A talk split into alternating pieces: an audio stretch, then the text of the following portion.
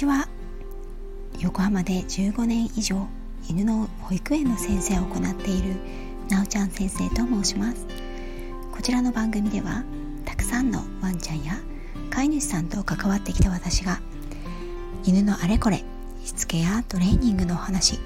時には子育てママとして仕事と育児のお話などを私個人の見解でお届けしていきます。今回は犬のしつけで一番大切なこと。ロンドンのホームレスの犬のお話というテーマでお話します。トレーナーというお仕事をしているとよく聞かれるのがしつけっていつから始めたらいいですか？というご質問です。これは即答ですね。お家に来たらその日からです。しつけとかトレーニングという言葉になるとちょっと特殊なことを教えるような感じに思われちゃうんですがこの言葉教育とか育てるという言葉に置き換えてみてください。私には7歳と2歳の子供がいるんですが子供ができたら親は子育てしますよね。だから犬を飼ったら犬育てをぜひしていただきたいんです。子育ては赤ちゃんが生まれたその日からスタートします。犬育てはワンちゃんがご自宅に来たその日からスタートなのです。犬育てで大切なポイントはいくつかあるんですが最も大切な犬育てのポイントは社会科になると思います。むしろ社会科さえできていれば他の問題は何でもクリアできると言っても差し支えないかなと思うぐらい大切な教育でありながら最も飼い主さんに見過ごされている育て方しつけになるんですね。実際お座りや待てやおいでなどのコマンドを教えることは後からで全然構いません。社会科はこれは自分が生きていく世界の在り方を知るということとその中で快適に過ごすためにはどうすればいいのかを犬自身が経験から学ぶということです。犬も人も親からこの社会の仕組み過ごし方ルールを学ぶのですが犬にとっての親はお家に来たその日から飼い主さん人間になりますよね。そしてワンちゃんたちが暮らしていくのは人の家庭人の社会になるのでこの社会の家庭の在り方社会の在り方ルールを教えることは飼い主さんの仕事なんです。たくさんの飼い主様が悩まれる他の犬他の人への吠えや過度な興奮散歩の引っ張り噛みつきや極度の怖がりなどはほとんどがこの社会科不足が原因です。社会科不足は同時に経験不足でもあります。犬は人より警戒心が強く経験していないことは大きくなると怖がったり嫌がったりして噛んだり吠えたりする問題行動という形で現れることがあるんです。社会科については調べるとたくさん出てくると思うんですが要はなるべく多くの新しい経験をさせてあげる。ポジティブな経験をさせてあげる。ということです。特に犬にとっては生後半年までに経験していないこと。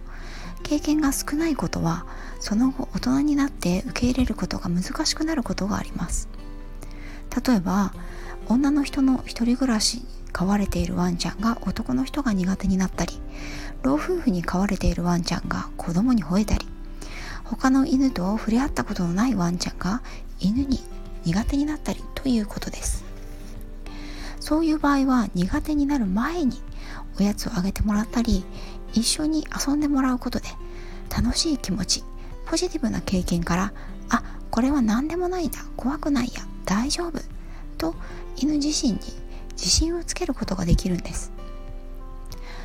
子供と違って犬は大きくなっても自分でドアを開けて外へ出て友達を作ることはできないので飼い主さんが与えてあげる環境や経験が全てになるんです。社会科のしつけは犬に自信をつけてあげるという教育です。ワンちゃんがその一生を自信と安心を持ってこの人間社会で生きていくために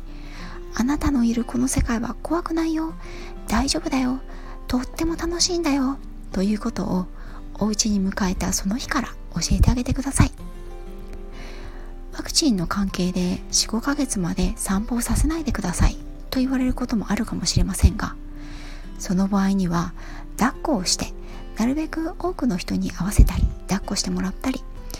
いろいろなところへ連れて行って違う環境の音や匂い物を見せてあげましょう。子犬が固まったり逆にそわそわしたり震えたりする場合にはその反応が収まるまで優しく撫でたりじっとそこにいて声をかけたりおやつをあげていきましょう。パピーの頃が一番大切なんですけれどもその時期を逃してしまったとしても諦めず苦手なものに少しずつ慣らしていくことが必要です。よく社会化された犬の素晴らしさ。というものを私は見たことがあります。それはイギリス留学中に見たホームレスの方のワンちゃんでした。イギリスではホームレスの方も犬を連れていることがよくあるんですがある時ロンドンで一人のホームレスの方が路上で犬と一緒に座っているのを見ました。道にはたくさんの人が通り過ぎていて泣いてる赤ちゃんを連れてるお母さんや大きな音のするバイクも近くを通っていました。ワンちゃんは何に反応するわけでもなくじっとオーナーさんと座っていました。飼い主さんであるホームレスの方が立ち上がって歩き出すとその後をスッと歩いてついていき車をすり抜けて道の反対側へ行き反対側から来た吠える犬とすれ違って私の視界から消えていきました。もちろんリードはなしです。オーナーさんはその間振り返ることもしませんでした。この光景もう何年も前になるんですが私にとってはものすごく印象的でした。特別なトレーニングを受けてはいないと思います。きっとあの子は毎日路上で生活する中でたくさんの刺激を受けていろいろな経験を積んでその上であのホームレスの方とあのオーナーさんと一緒に生きることを自ら選んでいるんだなという気がしました。社会化のできている犬は許容範囲の広い犬です。それは問題行動を減らし犬と人が共に生きていく上で共通のルールを理解し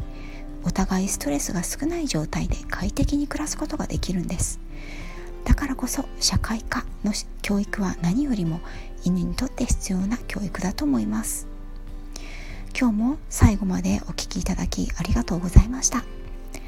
あなたとワンちゃんの今日がますます輝けるものになりますように次回もまたよろしくお願いします。